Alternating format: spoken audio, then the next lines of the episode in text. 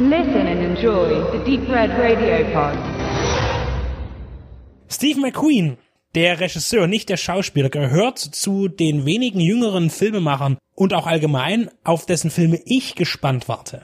Der Künstler, der mit seinen Kurzfilmen die Szene und Gesellschaft positiv erschütterte, schlug mit seinem Langfilmdebüt Hunger bereits hart zu und berührte im sexuell deprimierenden Shame emotional bereits viel tiefer, um dann auf hohem Niveau mit 12 Years a Slave eher zu enttäuschen. Denn der wirkte im Vergleich zu seinen Vorgängern viel zu glatt. Dennoch ist es ein intensives Stück und auch wenn sich seine drei Filme unterscheiden, so waren sie vor allem eins. Dramen.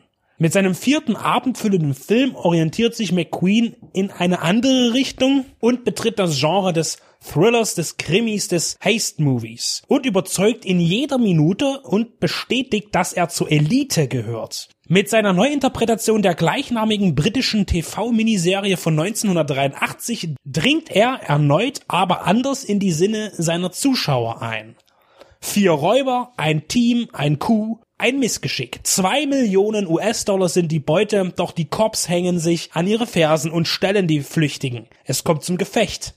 Alle vier sterben im Kugelhagel und einer imposanten Explosion. Ihre Leichen verbrennen im Feuer, genau wie das Geld. Bestohlen haben sie die Manning-Brüder. Einer der beiden kandidiert für den Senat des 18. Bezirks in Chicago und ist not amused über seinen Verlust. Er will sein Geld zurück, denn seine politische Karriere neben den illegalen Tätigkeiten ist nicht gewiss. Er fordert das Geld ein bei der Witwe des Kopfes der verblichenen Bande.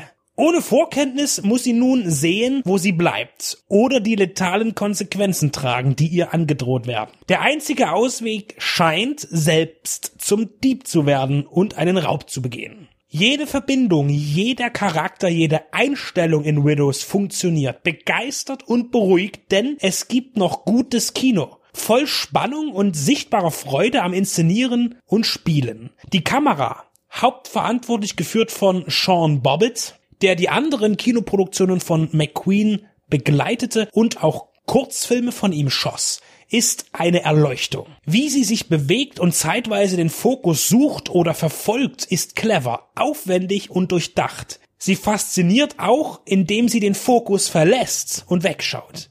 Allein für die optische Gestaltung ist die Ansicht wertvoll.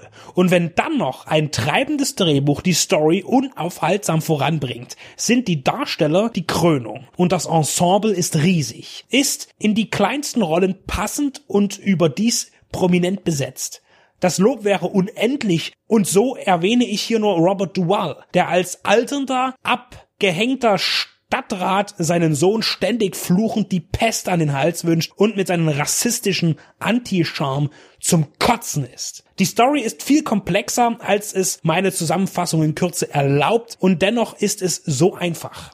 Widows erzählt von starken Frauen, die die Macht ergreifen müssen und von bösen Männern, die sie nicht ernst nehmen. Im Untergrund findet sich auch Rassismus als Thema, da Steve McQueen stets ein Schwerpunkt ist, auch wenn seine ersten beiden Spielfilme sehr weiß waren. Ich weiß nicht, wo ich anfangen oder aufhören soll. Widows ist der Grund, Kino zu lieben. Er ist so gut durchdacht und selbst wenn man die Plot-Twists und Überraschungen kennt, so wird eine Zweitansicht nicht weniger erfreulich sein, denn wenn es dieses Prädikat perfekt im Film überhaupt gibt, so würde man hier ganz nah herankommen und wer meint, all das sei übertrieben, wird spätestens bekehrt sein, wenn er Widows gesehen hat. Und wer nichts dabei empfindet, die pure Freude am Zusehen und Erleben nicht verspürt, der muss tot sein oder zumindest schon Erde in der Tasche haben.